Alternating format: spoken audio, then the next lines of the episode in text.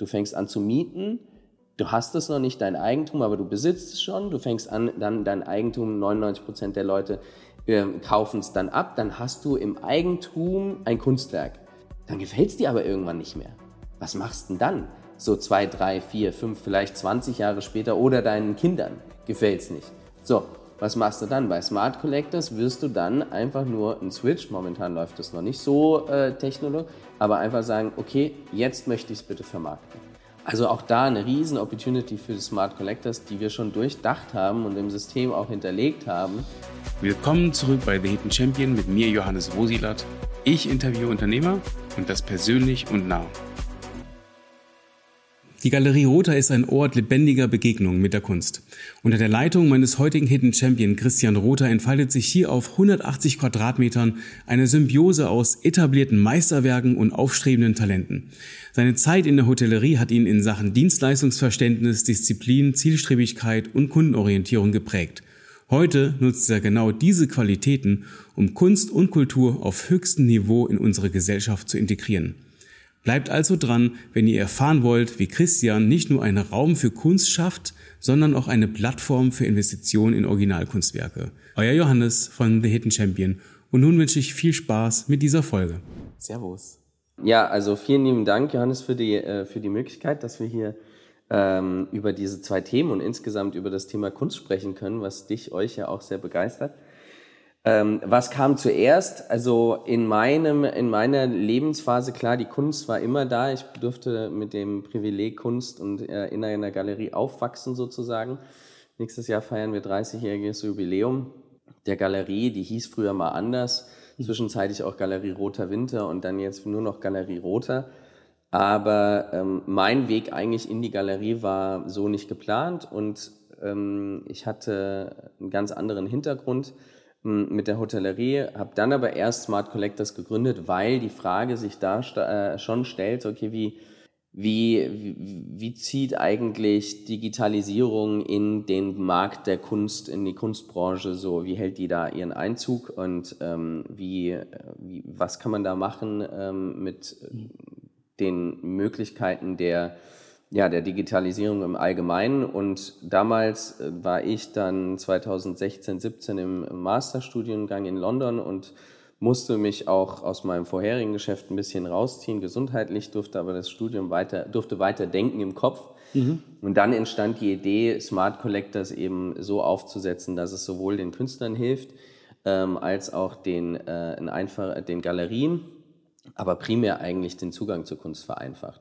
Und später entstand dann ähm, der Weg auch in die Galerie. Also das. Ah, okay, das heißt, du hast es sogar vorher gemacht. Ja, okay. genau, genau. Also ursprünglich okay. bin ich ähm, bin ich in der Hotellerie gewesen, Hotelfachmann gelernt, habe dann Hotelmanagement studiert, Betriebswirtschaftslehre, war dann auch im Vertrieb von einer großen Hotelkette und bin dann über den EMBA erstmal, beziehungsweise man muss sagen, EMBA und ein, ähm, eine, eine Erkrankung. 2016 war ich ein Jahr fast komplett ausgeschaltet, musste, äh, durfte aber, sollte aber auch irgendwie den roten Faden weiterziehen mit dem Studium, so gut mhm. es ging, weil das ging 15 bis 17, eigentlich berufsbegleitend, also es war viel im Homeoffice sozusagen äh, und mhm. wann es da möglich war, sozusagen studieren. Ähm, und in dieser Zeit entstand die Möglichkeit, darüber nachzudenken, was will ich eigentlich in meinem Leben machen und mhm. ähm, was sind meine Werte. Und dann entstand der Bezug auch zur Kunst. Und danach Spannend, erst okay. kam, die, kam die Partnerin meiner Mutter und hat gesagt, so, guck mal, du hast dich jetzt so reingefuchst in den Kunstmarkt, willst du nicht, ich möchte mich zurückziehen, äh, möchtest du nicht mit deiner Mutter in die Galerie? Und dann kam jetzt zum Jahresbeginn 2023 eben der Ansatz, ähm, dass meine Mutter sich auch zurückzieht und jetzt sind meine Frau und ich in der Galerie. Also von daher, ja, zwei, zwei Unternehmen, sind auch noch weiterhin zwei, unter, zwei unterschiedliche Unternehmen. Mhm. Wie kam es auf den Namen Smart Collectors? Also äh, Art steckt ja drin. Ne? Ja, genau. Das war eine interessante Reise eigentlich. War damals, ähm, also die, die ursprünglichen Anfänge ähm, waren, das war wirklich, da hatten wir ziemlich, oder Smart Collectors an sich hatte sehr viel Glück, weil wir in so einen kleinen Accelerator gekommen sind, der hier in der Nähe, äh, also mittlerweile sitzen die, sind die gar nicht mehr hier, glaube ich, aber ähm, die sitzen ein bisschen außer, saßen damals außerhalb von Wiesbaden. Und dann hatte ich wirklich so ein Ökosystem, so eine kleine Brutstätte von like-minded people ähm, und die sind dann auch, haben auch investiert ähm, in die Gründung von Smart Collectors, waren dann Co-Founder. Ähm, mittlerweile hatte ich sie dann über den Weg da rausgekauft. Aber da saßen wir dann zusammen und hatten irgendwie, ach, es gab ganz viele Ideen, aber Smart Art ist drin ähm, und, und der Weg, diese, also der Name ist Programm, das ist eigentlich ne, dieser clevere Sammler. Also vielleicht Kurz zum Inhaltlichen. Wir wollen, wie gesagt, Künstlern und Galerien helfen. Wie in dem Sinne, ähm, dass der Künstler eine, eine, Regelmäßigkeit auch hat durch ähm, eben ein, ein, Vertriebsmodell, wozu ich gleich komme.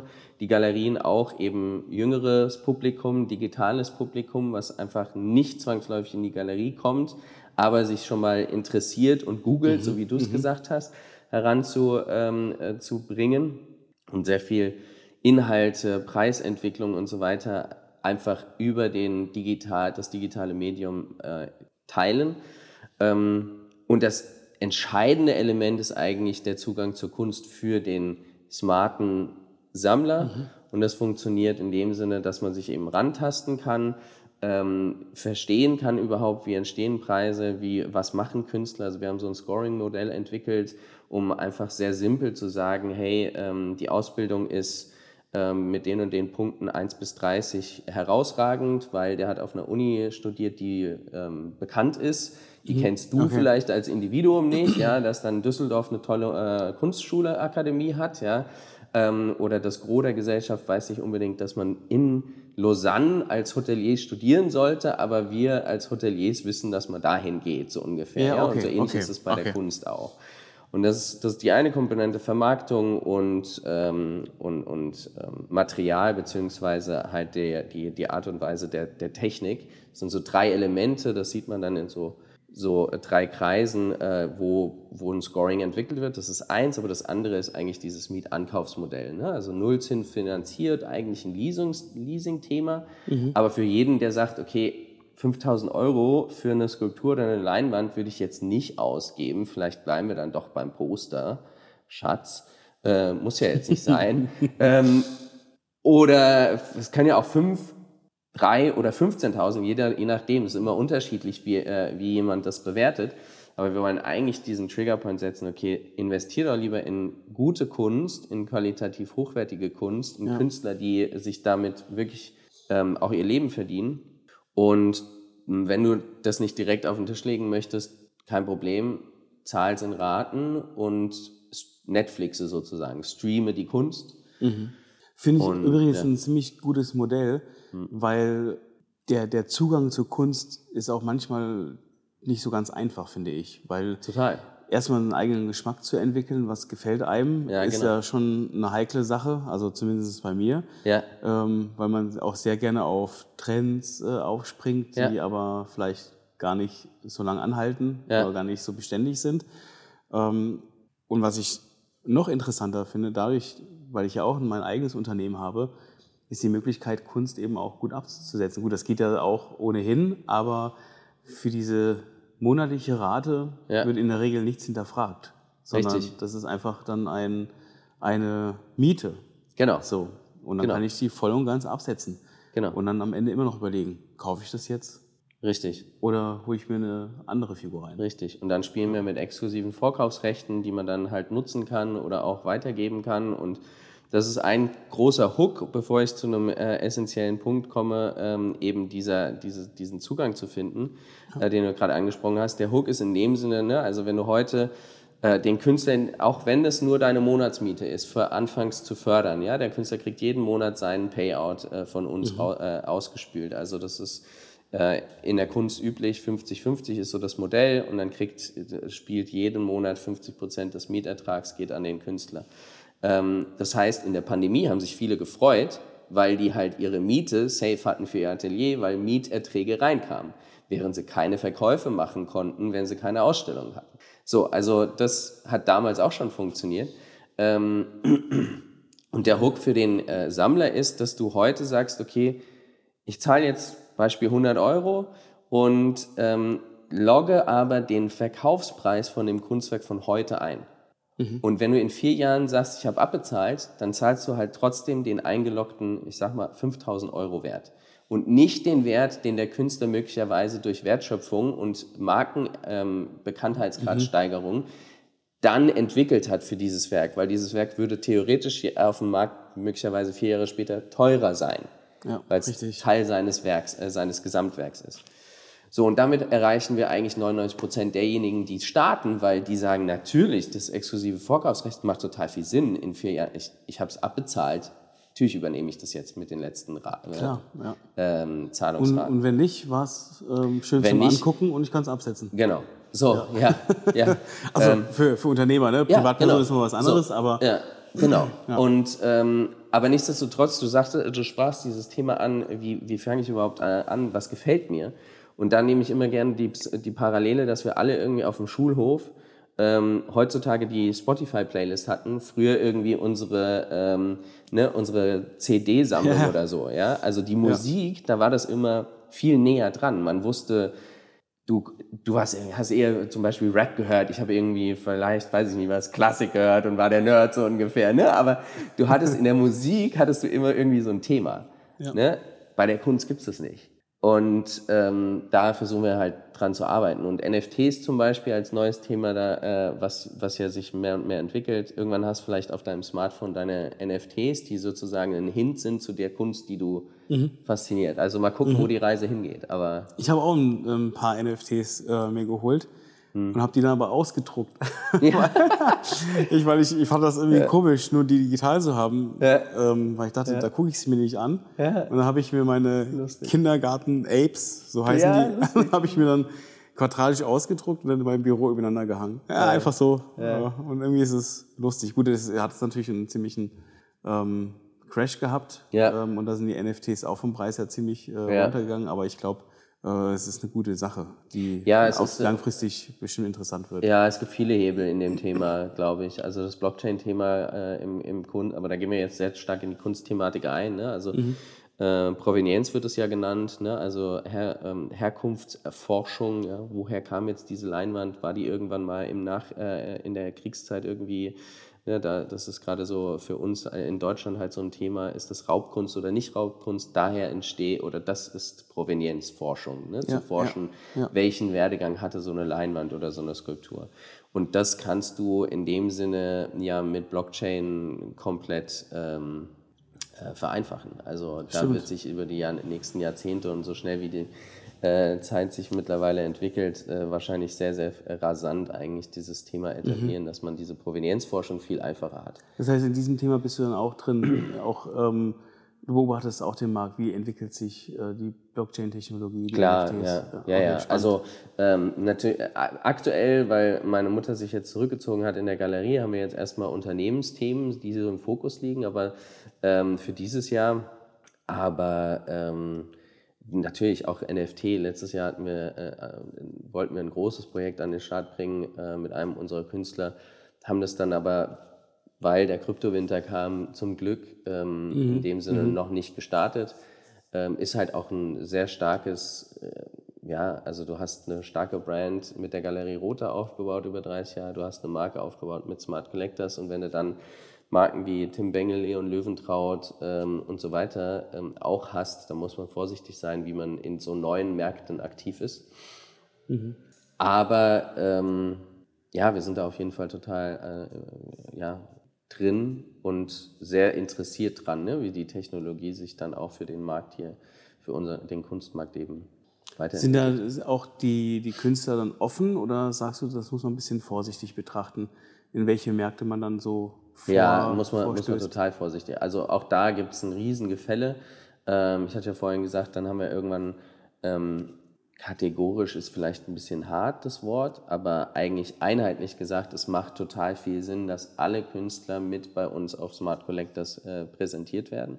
Weil selbst da gab es dann ähm, natürlich, Smart Collectors war in den Anfängen, es wurde noch nicht so ähm, äh, war noch nicht so, äh, so ein Proven Concept, wobei also Proof of Concept in der Startup-Mentalität, wenn du ein paar Kunden hast, dann hast du ein Proof of Concept, ja. Mhm. Aber da mhm. gibt's auch ein starkes Gefälle in den Künstler, äh, ähm, in der Künstlerschicht. Ne? Manche sind total progressiv und wollen die neuen Themen sofort ausprobieren. Manche sind weniger progressiv, warten erstmal. Manche sind eher schon auch älteren Alters und sagen, pff, lief doch immer ganz gut, lass uns das mal so mhm. Mhm. Abstand davon halten. So. Wo, wo siehst du dann die, die Gewichtung, wenn du jetzt mal auf beide, ähm, ich sag mal, mehr oder weniger klassische Marken, einmal die, die Galerie, die ihr habt, mhm. ähm, und Smart Collectors, wenn du in die nächsten Jahre guckst, siehst du da auch Smart Collectors klar weiter oben oder sagst du, das wird es immer noch geben, dass die Galerie ähm, auch ihre, äh, ihre Besucher bekommt, ähm, ihre, ihre Käufer, ihre Stammkunden? Wie, wie siehst du, wie sich es entwickeln wird? Also das sind ja schon zwei Konzepte, die eigentlich das sind total und ja also eigentlich gleich sind, weil die Kunst ändert sich ja nicht. Ja. Nur von der Herangehensweise und die Art und Weise, Sehr wie man eben sind, das, ja. ja. Also ähm, die große Herausforderung liegt darin, eigentlich wir oder anders war auch die Galerie geht ganz andere Wege als viele andere Galerien. Ne? Ähm, in dem Sinne, dass wir zum Beispiel in Leon Löwentraut hier zu zeigen, ähm, machen wenige Galerien. Ja? Weil Leon Löwentraut ist ein äh, polarisierender ähm, Künstler, der ganz andere Wege geht als viele andere. Und äh, wir haben gleich zwei solche Kaliber. Der Tim ist vom Charakter ein ganz anderer, der Tim Bengel. Aber nichtsdestotrotz schon ein Künstler, der sehr genau weiß, wie er sich vermarktet und auch da sehr viel Input reinbringt. Das heißt, was die beiden Paradebeispiele Künstler eben erreichen, ist auch selber durch ihr eigenes Engagement Zugänglichkeit zu schaffen zur Kunst und Interesse. So, Leon Löwentraut bringt, macht hier die, äh, die, die Hütte voll. Ein anderer Künstler hat vielleicht zehn Gäste. Ähm, versus ein Leon Löwentraut halt das hundertfache so ungefähr, ja. Ähm, das ist ein ganz anderes, eine ganz andere Dynamik. Das heißt, wir nutzen natürlich und arbeiten auch sehr gerne mit so progressiv denkenden Künstlern. Ähm, und die zwei Konzepte an sich, also wo denken wir, zurückkommt auf deine Frage, wo denke ich, dass wir in ein paar Jahren stehen? Also ähm, knock on wood, wenn die Gesundheit und alles funktioniert und wir das weitermachen dürfen, dann ähm, ist die Melange eigentlich das Entscheidende. Und es wird im Markt, also die, der Mix, will ich damit sagen. Ne? Zum einen die Kunst physisch sichtbar zu machen, in der Präsenz auch erlebbar zu machen. Also Einzelhandel, Galeriepräsenz wird so schon eine Relevanz weiterhin haben. Mhm. Oder auf Messen, ne? ähm, wo wir uns kennengelernt haben. Aber gleichzeitig auch eine starke digitale Durchdringung mhm. zu nutzen. Mhm. So, und ähm, Wer dann am Ende die größere, das größere unternehmerische Vehikel wird, das wird sich weisen. Es gibt zum Beispiel auch, man nennt es in Deutschland das äh, Galeriensterben. Das hat sich mittlerweile so äh, über die Jahre etabliert, weil ganz, ganz viele Galerien keinen Nachwuchs, äh, Nachfolgeplan haben oder keine Nachfolgechance. Ganz viele Galerien ähm, Schwierigkeiten auch in der Pandemie hatten ähm, und mehr und mehr einfach Galerien zurückgehen und weggehen. Und man hatte vorher auch schon nur ein Prozent der Künstler, die überhaupt es in eine Galeriepräsenz geschafft haben. Das heißt, wir sind eigentlich nur ein Megafon für die Künstler. Ne? Also wir sind Erde, zusätzlich Komponente, um Künstler zu vermarkten. Und wenn es davon ein Prozent der Künstler nur schaffen, ein Megafon zu kriegen und dieses ein Prozent ja. noch kleiner wird kontinuierlich, dann wird es möglicherweise dahin gehen, dass wir auch sagen, okay, Smart Collectors wird halt eine große Plattform und man boardet Galerien mehr und mehr an äh, oder dockt die dran. Da waren wir vor Jahren schon dran und hatten das KPI jeden, jeden Monat eine Galerie äh, als Partner zu gewinnen. Und das war sehr schwierig, weil das vor Pandemie war und jeder glaubte, Digitalisierung gibt es nicht in der Kunst, äh, im Kunstmarkt.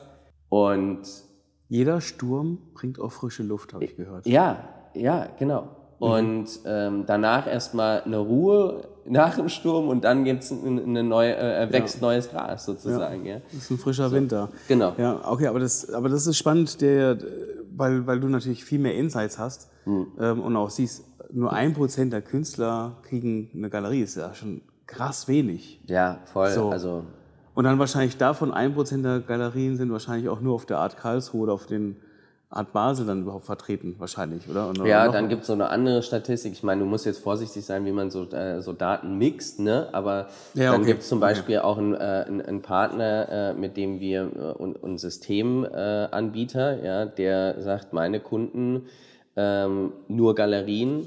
Zwei Drittel meiner Kunden betreiben äh, das, die Galerie aus Hobby und nicht aus wirtschaftlichen Aspekten.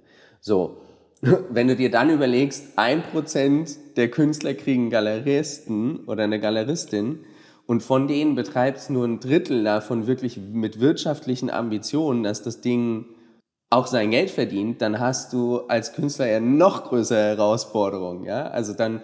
Ja, okay. Ja?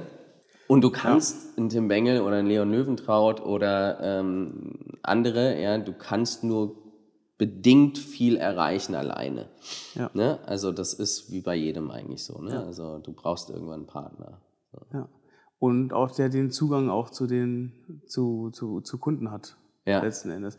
Ja, jetzt, jetzt macht natürlich dieses ganze Wortspiel Smart Collectors natürlich auch einen noch größeren Sinn, ja. wenn man überlegt, was für ein Potenzial dahinter steckt, allein von den Galerien, die weggehen, in Verbindung mit den ganzen Künstlern, hm. die es gibt, die noch keine Vermarktungsstrategie haben.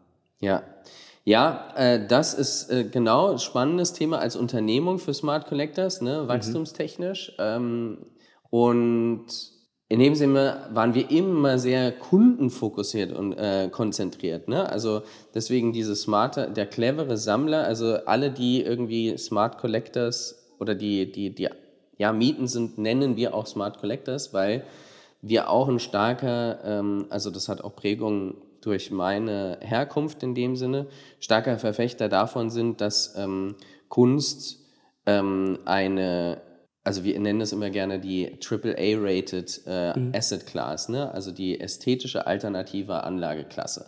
So, und Anlageklasse mhm. bringt immer gleich dieses Thema Investition.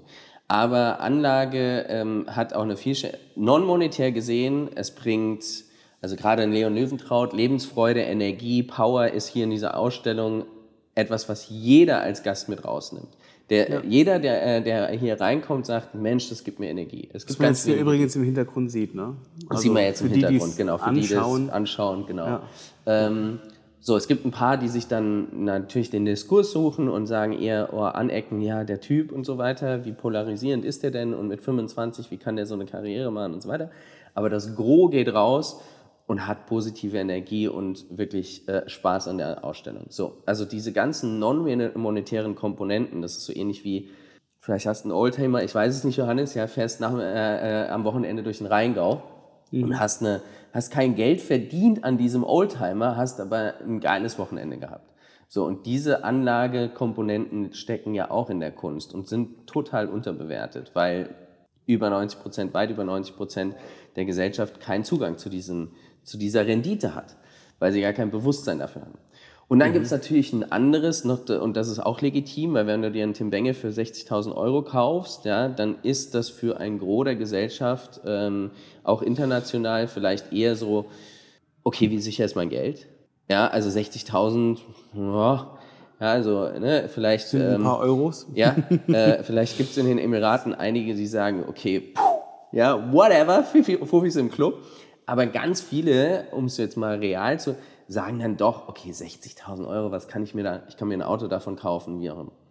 Ähm, und dann ist total legitim, auch diese monetäre Komponente mit ranzudenken. Und da sind auch wieder die Sachen, okay, wie, wie erklären wir mit Smart Collectors den Menschen, dass ein Künstler nicht darin bestrebt ist, morgen einfach zur Hälfte des Preises nur noch zu arbeiten. Ja, also der Anwalt geht auch nicht rein und sagt dir, heute rechne ich 250 Euro die Stunde ab und morgen mache ich es dir für 100.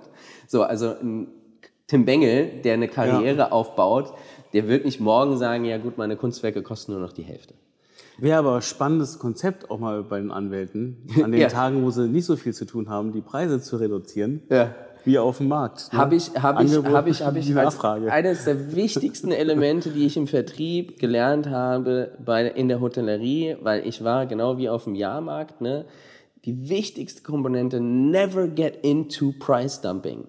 Ja, komme nie in den, äh, äh, in, weil theoretisch hast du ein Bett, was du verkaufst. Ne? Also vier Wände, irgendwie sicher eine Tür davor, damit äh, keiner sieht, wie du in deiner Buchse dann äh, äh, nachts dein, äh, dein, dein Abend genießt oder was auch immer, ja, Tür davor und ein Bett. Das ist banal ein Hotelzimmer, was du verkaufst.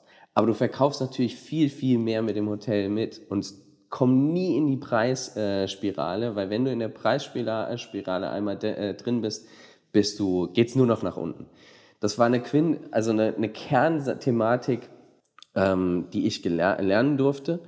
Und von daher klar, immer mal so, weiß ich nicht was, äh, Special Offerings, ja, aber ähm, komm nicht in die, also das ist, das, da ist die Kunst auch sehr dankbar für, ne, weil du kannst das kaum vergleichen. Warum? Mhm. Also kannst jetzt nicht sagen, ja gut, du hast in Düsseldorf studiert und du hast in Düsseldorf studiert und du malst blaue Wände und du malst blaue Leinwände und deswegen seid ihr, müsst ihr gleich einen Preis haben. Also diese Vergleichbarkeit ist sehr schwierig. Ähm, somit ist auch die, die, diese Nähe zu, ich mache Price Dumping auch ähm, schwierig mhm. im Vergleich. Mhm. Und jeder Künstler sollte da auch vorsichtig sein, weil ähm, Preisstabilität ist ein ganz wichtiger, äh, wichtiges Element. Also ist das eigentlich auch schon ein Tipp, den du geben kannst an, an junge Künstler? Unme äh, unbedingt. Springt, springt nicht im Preis, sondern bleibt stabil. Ja, weil das, für, äh, also ich meine, du hast ja, hatten wir gerade von gesprochen, ne, du hast einen, einen primär unerfahrenen Endkonsumenten, ja, also primär, die, das ganz kleine äh, Maß an Hardcore-Sammlern weiß, wie es läuft.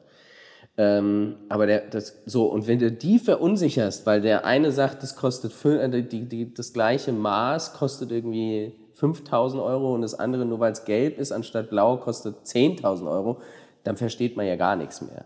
So, ähm, also Preis, Pricing Parity, wie man das im Englischen so, äh, so schön sagt, ne, Preisgleichheit, ähm, äh, ist essentiell. Und da ist es auch ganz wichtig, dann als Künstler zu sagen, okay, wenn ich meine Partner habe, als Galerien, wenn ich sogar mehrere habe, dann muss ich die, muss ich eine Preispolitik führen, die einheitlich ist. Ähm, sonst gibt es ganz viel ja. Durcheinander. Ja. ja. Und dann, wenn nur einmal Unruhe äh, entsteht in dem Markt, das ist wie auf dem Aktienmarkt, ja. Wenn einmal Elon irgendwas twittert, wollen sie alle raus. So, wenn einmal hier irgendwie. Ne? Oder rein. Ja, oder rein. So, genau, ja. ja. Ähm, aber also, ne, diese Unruhe, die, die ist natürlich, du, du spielst nicht mit Abertausenden von Aktionären, ähm, die irgendwie eine Aktie oder ein paar halten. Sondern mit einem kleinen ausgewählten Kreis an. Genau. Unten. Ja. So, und wenn du die einmal nicht Ver pflegst. oder verunsicherst, verunsichert, durch, dann kaufen die in der Regel nicht mehr. Ja. Genau. Ja, also es ist ein sehr äh, geradwandiger, also ein spannender Markt, ja, aber ähm, ja, du hast dann die kreativen Köpfe, die dann auch vielleicht teilweise weniger wirtschaftlich ne, ähm, mhm. denken und die musst du dann alle so ein bisschen auch abholen. Mhm. Dir gefallen unsere Inhalte? Dann kannst du uns ganz einfach unterstützen. Abonniere unseren Kanal, folge uns, hinterlasse, wenn dir was gefällt, auch gerne einen Kommentar. Und wenn du glaubst, dass anderen Menschen dieser Inhalt gefallen könnte, teile den Link. Tausend Dank dafür. Jetzt mal ein paar, ein paar Jährchen zurück. Du hast mhm. gesagt, ähm, du hattest eine, eine, Phase gehabt, die, ähm, die für dich ziemlich heftig war, das eine mhm. Jahr oder zwei Jahre, wo du gesundheitlich angeschlagen mhm. warst.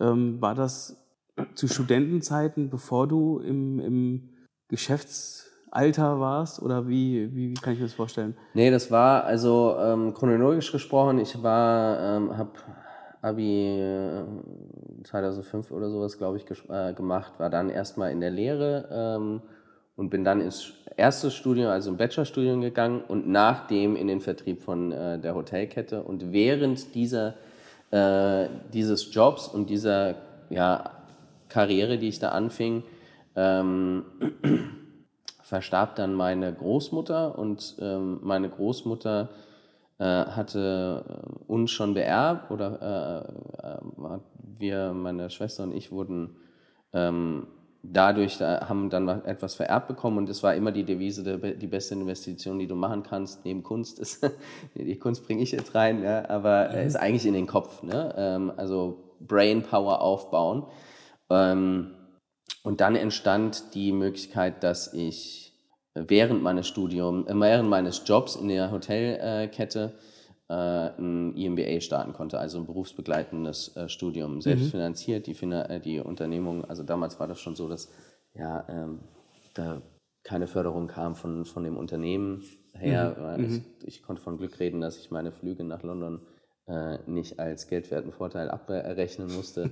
ähm, das waren spannende, spannende Zeiten. Wahnsinn. Aber ähm, und dann verstarb noch mein Großvater und es gab noch mal eine Welle des, äh, des Vererbens und ähm, das hat mich systematisch, also komplett, äh, wir sind auch in der Familie nicht gut auseinandergegangen. Das, äh, also ähm, Eigentum verpflichtet, Vermögen vernichtet, ähm, emotionale oder zwischenmenschliche Themen sind dann immer sehr, sehr schwierig. Gibt es viele äh, Familien, mhm. glaube ich, die, die damit Themen haben.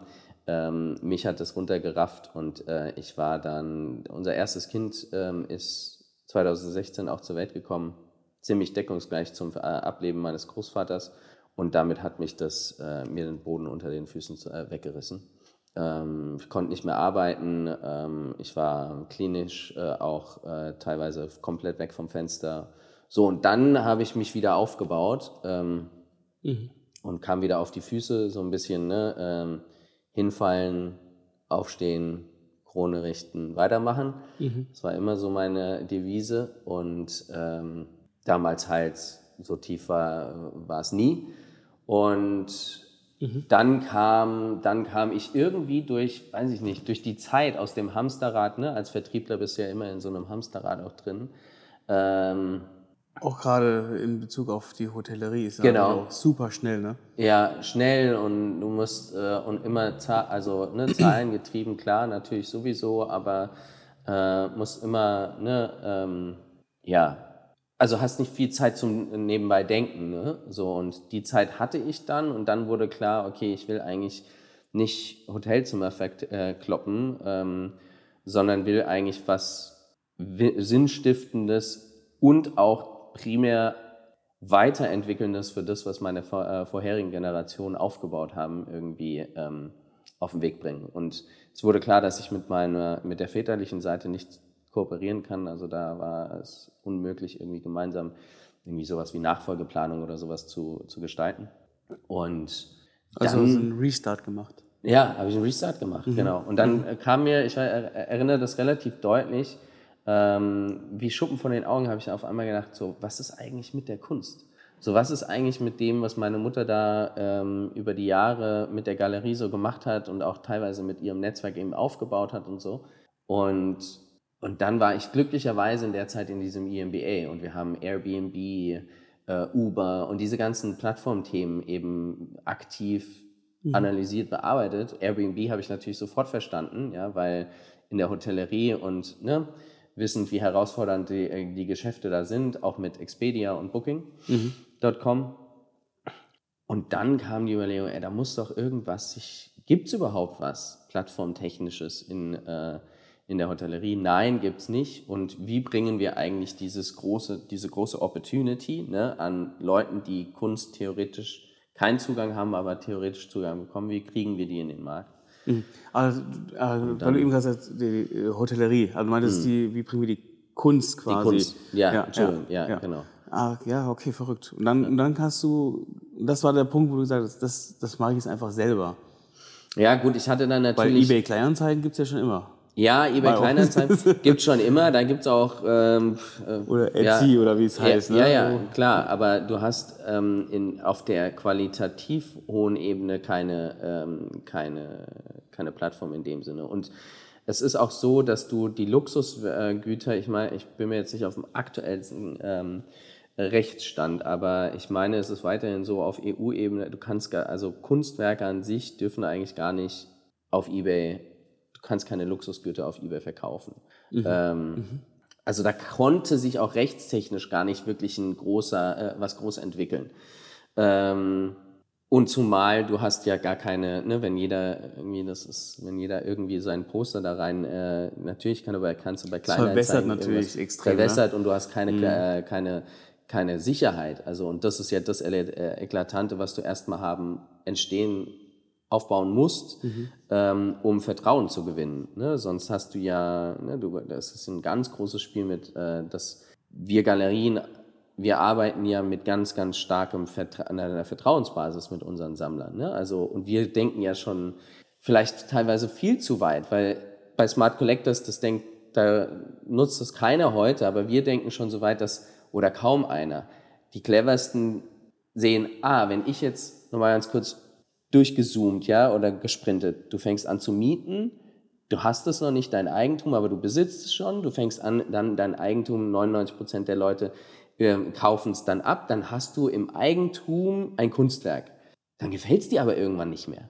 Was machst du denn dann? So zwei, drei, vier, fünf, vielleicht 20 Jahre später oder deinen Kindern gefällt es nicht.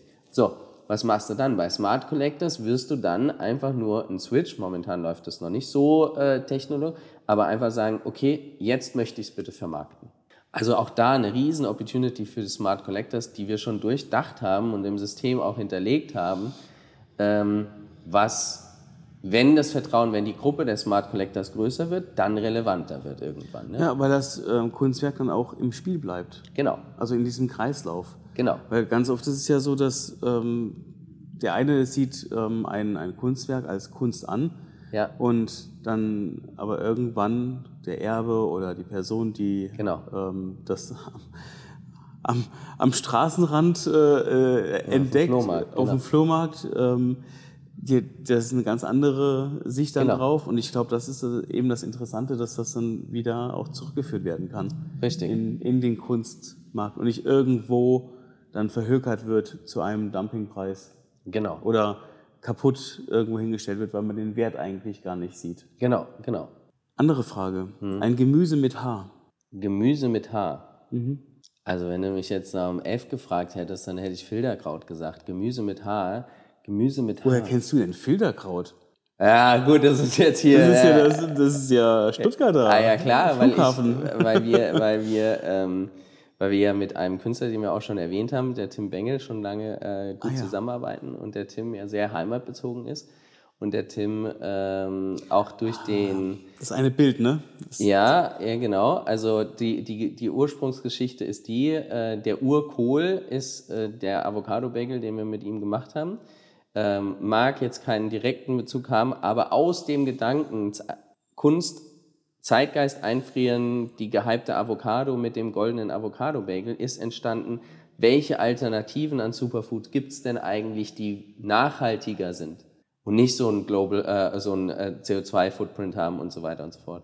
Ach, Und okay. dann kam auf einmal, als wir zusammensaßen oder, oder telefoniert hatten in unserem wöchentlichen Jour fix, sagt der Christian, ich sitz auf dem Gold, das ist doch krass hier, Filterkraut, Kohl ist eines der Superfoods. War ja sicherlich auch ein unfassbares Projekt, oder? Das, das war dieser goldene Bagel, Ja, oder? Sechs, mittlerweile, äh, es wurden dann sechs Kilogramm massives äh, Gold in 27 kleinen äh, Teilen und zusammengesetzt als Avocado-Bagel. Das war ein, ähm, ein krasses Projekt, ja. Also Sechs das, Kilogramm. Ja, ursprünglich hatten wir 12 Kilogramm äh, benötigt, ähm, beziehungsweise, was heißt benötigt? Am Ende war, äh, brauchten wir dann doch nicht so viel, weil der Ursprung ist ein, ähm, ein 3D-Druck gewesen eines Original-Avocado-Bagels, den Tim zusammengelegt hat und also gekauft, zusammengelegt hat und gegessen hat. Daraus, davor wurde aber 3D-Druck gemacht, sodass du dann aus diesem 3D-Druck in Negativ schaffen konntest, in das das Gold gegossen worden ist. Und jetzt ist dieses Unikat, diese Skulptur eben eine sechs, knapp 6 Kilogramm schwere Goldskulptur ähm, mit einem Partner gemacht, der ähm, einer der Hidden Champions äh, für Politur und äh, Goldgießerei ist. Ähm, und mit neuester Technisch der, äh, Technik der 3D, äh, weil du kriegst so ein Rucola-Blatt, die Teil dieser Komposition ist, in dem Sinne gar, also Das wollte ich gerade fragen, ja, weil nur so hin. Ne? Ja, also okay. das ist State of the Art Art, wenn du so willst, ja, weil äh, so eine Skulptur kriegst du gar nicht anders ähm, gefertigt. So und weil das so filigran und so Genau. auch dann so, so weich ist. Ne? ja, du musst es dann, es ist, deswegen ist es Massivgold, ist nicht ganz reines, pures Gold, weil du die, äh, sonst wäre dieses dünne Salat oder Rucola-Blatt einfach zu weich. Mhm. Ja, aber äh, also neben diesen Komponenten, die man dann along the way lernt, ja, hast du halt auch als Galerist und als ähm, Projektverwirklicher, äh, Mitverwirklicher viele Themen bis hin zur Sicherheit, ähm, die exorbitant herausfordernd waren. Ja. Erzähl mal, das war doch in New York, oder? Wo war das? In Miami. Miami. Wir hatten, ja, und dann gepaart mit ganz vielen Herausforderungen. Also zum Beispiel, ähm, ich meine, in Deutschland, ähm, wir sind ja hier deutschsprachig unterwegs, äh, kennt der eine oder andere die Geschichte vom Bode-Museum in Berlin, wo die 100 äh, Kilogramm äh, Münze, Goldmünze ähm, dann gestohlen wurde. Und wir waren so waghalsig und so dreist und haben 300 Meter Luftlinie vom Bode-Museum in einem Avocado-Club nach Uraufführung bei einem Special Event äh, in Berlin zur äh, Art Week Berlin 2021 fünf Tage lang diesen, diese Skulptur noch präsentiert. Also das, die Gesamtgeschichte musste halt, der Avocado Club ist ein Restaurant, wo es nur Geschichten mit Avocado gibt. Okay. Und die Storyline musste halt passen. Und deswegen haben wir den erstmal übernommen für fünf Tage und haben dort eine Hochsicherheitsvitrine aufgebaut. Ähm, und ja, und diese Hochsicherheitsvitrine, die hat allein so viel gekostet wie ein Auto, ein kleines.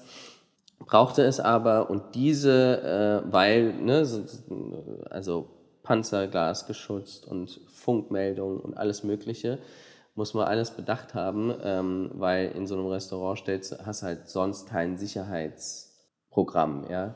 Stimmt. Ähm, ja. LKA wurde mein bester Freund über Wochen lang.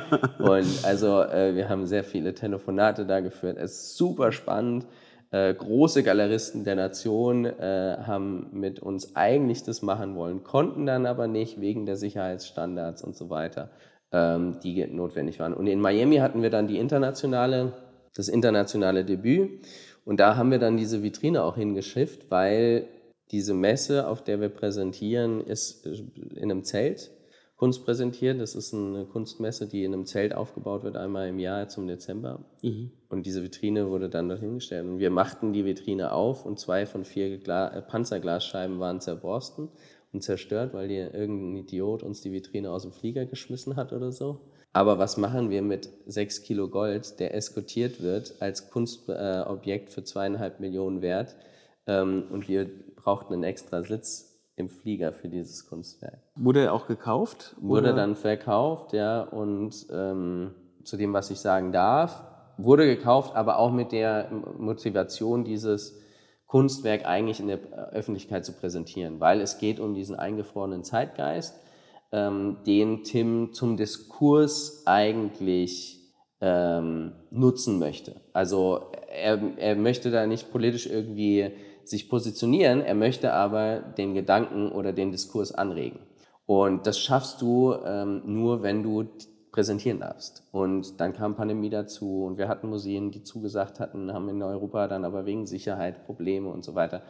Das heißt, wir haben ein Buch geschrieben jetzt letztes Jahr, um weiterhin diese Geschichte zu manifestieren, wie das Ganze zustande kam und welche Hintergründe hinter dieser Skulptur, die eigentlich vielleicht ja so gesehen werden als Bling Bling, ja, oder irgendwie, was soll jetzt da sechs Kilo Gold in Avocado-Form? Äh, wollen aber gerne mit der Sammlerfamilie ähm, jemand anderen finden, in vielleicht anderen Gefilden der, der Welt, um diese Skulptur mehr zu präsentieren zu können. Was war so dein größter Fehler? Größter Fehler? Damit ich wenigstens eine Frage aus meinen aus der, Fragen Ja, ich habe ähm, hab mich schon gefragt, wann die, äh, wann die Fragen kommen. Ähm, größter Fehler, ich sag mal so, äh, ich meine, noch wissen wir nicht, wie, wie, wie, wie, wie die Zukunft läuft, aber also so wie ich dieses Erbe, was ich angesprochen habe, angenommen habe oder annehmen musste, ähm, war es ziemlich scheiße. Also man hat aus Scheiße Gold gemacht mittlerweile, ähm, aber das war ein großer Fehler. Da hätte ich anders weiß gar nicht, ob ich das hätte, hätte anders machen können in der Zeit, weil ich war viel zu jung und äh, hatte keine Ahnung. Mhm. Aber ähm, so wie das gelaufen ist, war, äh, oder, ne, also mit welchen, mit welchen Opfern ähm, war das nicht gut. Und das war ein Fehler von mir, das so auch, ähm, ne, je näher das in der, äh, ne, je, je, näher es am Herzen ist, desto schneller wirst du emotional und dann machst du mhm. auch Dinge emotional mhm. falsch die du vielleicht nüchtern mit weniger Emotionalität anders gemacht hättest, mhm. Mhm. selber. Aber ja, also wenn man in so einer Situation ist, äh, wie ich da war, ähm, das hätte anders gemacht werden müssen. Da hätte man auch andere Menschen an der Seite haben müssen eigentlich. Mhm. Oder ich mir, um den Fehler, ne, meinen Fehler erstmal zu sagen, hey, ich brauche Leute, die wissen, wovon sie reden und die nüchterner, pragmatischer an die Sache rangehen und, und ich ziehe mich, mhm. Zieh mich, eher in den Hintergrund und lass die Leute machen. Ja. Jetzt, jetzt führst du das Unternehmen mit einer Frau zusammen. Genau, also meine Frau, meine Frau hat eigentlich ein, äh, auch Hotellerie studiert, äh, oder äh, gelernt Spannend. und studiert. Komplett, ja. äh, komplett anderer Bereich, ja? ja? Ja, wobei du hast sehr viele, ne, äh, sehr viele Parallelen. Also wir durften in einem Haus lernen, was heute auch nicht mehr so ist, wie es damals ist, durch ähm, viele Gründe, aber wir haben Prozessoptimierung halt gelernt, äh, Kleinstückelung von Arbeitsprozessen, äh, weil das Haus, äh, das Hotel so groß war. Ähm, Service ist eine ganz eklatante äh, Komponente. Ne? Service ist hier auch äh, das, das Parade. Also wir sind ähm, viele kaufen bei uns, weil sie den Service so schätzen. Und viele kommen halt nicht hinter ihrem Galerietisch hoch und sagen mal Hallo und bieten was zu trinken an. Und das ist, so, das ist nur die, also die kleinste mhm. Basis so ungefähr, mhm. sondern guck nicht von oben bis unten an, kannst du es dir überhaupt leisten und ähm, du gehst mhm. einmal und nie wieder in diese Galerie rein. So. Das fand ich übrigens äh, ziemlich cool, als ich gekommen bin. Ich war ja ein bisschen früher da, als wir uns mhm. verabredet haben saßt du trotzdem hier und hast in, äh, mir das Gefühl gegeben, dass du auf mich wartest. Also auf, aber auf eine nette Art. Ja. Dass ja. du hier bist und äh, hast mich kommen sehen, sofort gegrüßt und rausgekommen. Das fand ja. ich schon, das war mein erstes Gefühl schon sehr angenehm. Ja. So, weil man nicht erst mal gucken muss, wo kann ich parken, ja. wo ähm, bin ich überhaupt richtig. Also viele Dinge. Ja. Ähm, das sind so Kleinigkeiten, ne? Die dann. Genau. Und diese Kleinigkeiten durften wir halt in dieser Lehre lernen und ähm, Nichtsdestotrotz war sie dann, meine Frau, im Coaching-Bereich äh, selbstständig und später dann auch im Anstell äh, nochmal in einem Anstellungsverhältnis eigentlich unterwegs und dann hat sie sich nochmal selbstständig gemacht. Jetzt stellen wir das eher in den Hintergrund und bringen wiederum ihr Know-how, was äh, Mitarbeiter und Teamentwicklung und aber auch ähm, ähm, Persönlichkeitsentwicklung von, von Künstlern und Künstlerinnen äh, angeht, ähm, weil nicht jeder ist so gut aufgestellt wie, viel, äh, wie, wie genannte Namen. Und das bringt sie mit rein, um jetzt diese Werte, die wir übernehmen, ja, ob die an uns, äh, uns heranwachsen, wie man das äh, juristisch deutsch auch teilweise äh, nennt, ähm, man sie erbt, an eine heranwachsen oder man sie übernimmt, um die halt weiterzutragen. Weil viel wurde schon geschaffen in den vorherigen Generationen, was wir nur wenn wir es heben, jetzt auch ähm, ne, ja. wirklich weiterhin pflegen können und wirklich zu Mehrwert bringen können. Ja. Dabei wünsche ich dir sehr, sehr viel Erfolg. Ja, vielen und, Dank. Und, und lange Glück. gequatscht. Schön war's. Ja, cool. Danke dir. Das war's mal wieder. Vielen Dank, dass du dabei geblieben bist. Besuch uns gerne auch auf unserem Instagram-Account at TheHiddenChamp oder vernetze dich mit uns auf LinkedIn unter The Hidden Champion. Neben unseren langen Interviews posten wir regelmäßig knackige Kurzbeiträge, die dich natürlich auch zum Nachdenken anregen sollen. Lass dich inspirieren und nimm das eine oder andere Thema auch für dich mit. Denn hier gilt, lerne von den Besten und mache nur so viele Fehler wie wirklich notwendig. Kennst du jemanden, den du hier auch gerne mal hören möchtest? Dann schlage ihn uns vor, vielleicht findet sich dein Vorschlag hier wieder. Bis zum nächsten Mal, dein Johannes.